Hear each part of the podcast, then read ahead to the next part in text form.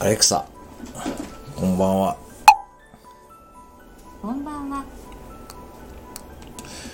アレクサ今日は何の日ですか